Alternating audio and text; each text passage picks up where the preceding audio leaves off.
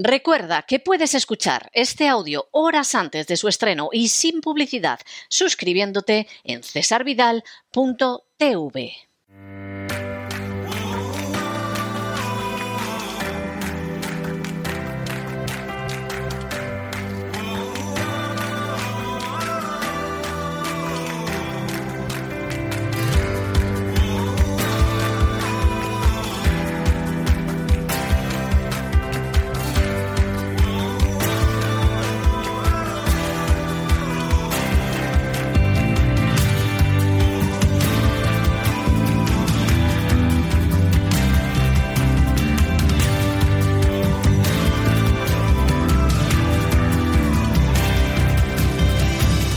Sana con Elena Kalinnikova.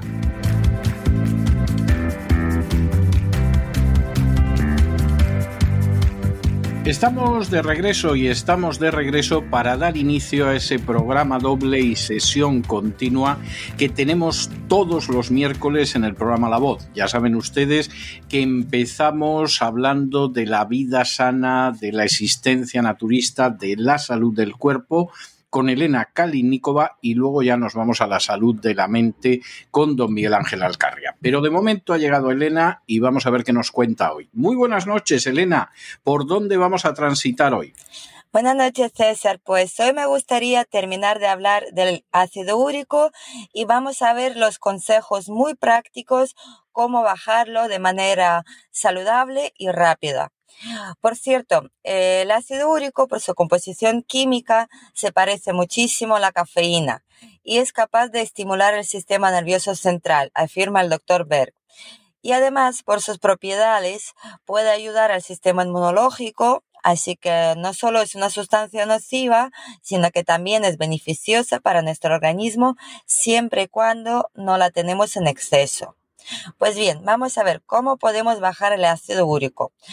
En primer lugar, se debería de llevar una dieta que se basa en alimentos con bajos niveles de purinas y estas dietas incluirían especialmente verduras y un poco de frutas y la menor cantidad posible de las proteínas para poder bajarlo rápidamente.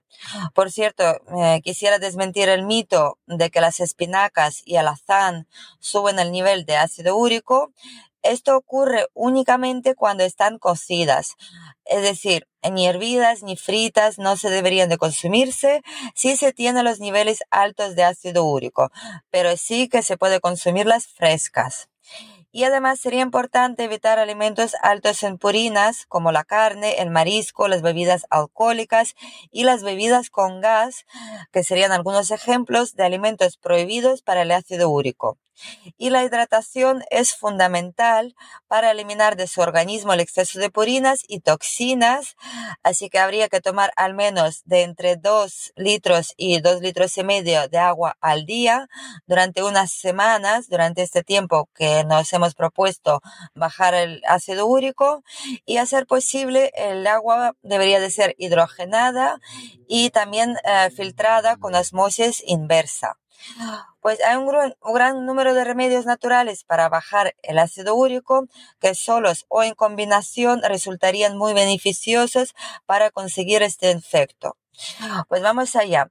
En primer lugar, en medicina tradicional china propone un método alternativo que en combinación con la dieta también es capaz de producir la bajada de la concentración del ácido úrico en nuestro organismo.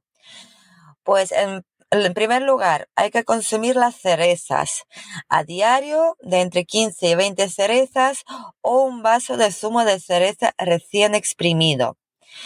Eh, en segundo lugar, pues habría que tomar el vinagre de manzana es bien conocido para resolver problemas digestivos y dolores de cabeza y aparte es especialmente recomendable para bajar el ácido úrico y en el tratamiento de la artritis. Así que tomad nota para que nos sirve el vinagre de manzana que todos tenemos en la cocina porque es muy saludable y aparte pues puede, puede, ayudar a resolver muchísimos problemas. ¿Y cómo se toma? Pues para ello se disuelve una cucharada sopera en un vaso de agua templada y se añade un poco de miel y se toma una vez al día. Hay otro modo de tomar vinagre de manzana que consiste en que simplemente antes de cada comida se disuelve una cucharada pequeña en un cuarto de vaso de agua tibia y se toma tres veces al día a diario. De hecho, Cleopatra lo solía hacer y era su pequeño gran truco de la belleza además. En tercer lugar, el plátano. El plátano en este caso nos va a sorprender ya que contiene mucho potasio, que a su vez es capaz de convertir los cristales de ácido úrico en líquido y por consiguiente no permite su acumulación en las articulaciones y favorece su eliminación del organismo. Y también es necesario comer al menos dos plátanos al día. Luego seguimos con el jengibre que también nos va a ayudar en este propósito, ya que se le conoce muy bien por sus propiedades antiinflamatorias. Se le puede tomar diariamente en forma de infusión ya que produciría aún efecto mucho más mayor y recién exprimido y disuelto en agua con miel y limón. De hecho, el zumo de limón recién exprimido también nos va a servir, ya que medio limón se exprime en una taza de agua tibia y se toma dos veces por la mañana y dos veces por la tarde. De mi parte, quisiera añadir que también habría que incluir en la dieta la col fermentada, zanahorias, cebollas, apio, todo fresco y mm, medio vasito de zumo de apio recién exprimido en ayunas durante al menos un mes se puede mezclar mm, con zumo de manzana, es decir, poner em, en la licuadora manzana y apio. Y esta mezcla pues podría hacer maravillas tanto para eliminar el ácido úrico como para la desintoxicación del organismo en general y la dosis de zumo de apio se puede ir aumentando hasta llegar a 500 miligramos al día como mucho. Muy bien, pues dicho queda, dicho queda y muchísimas gracias. Hablaremos, yo me temo que seguiremos hablando del ácido úrico la semana que viene y que vamos a tener, pero nuevas menciones de esto porque es un tema realmente interesante. Estoy convencido de que hay muchísima gente que le interesa lo que estás diciendo y por eso va a haber que dedicarle más de una sesión en el programa. Muchísimas gracias, Elena, y hasta la semana que viene. Muchas gracias a todos vosotros y un fuerte abrazo para todos.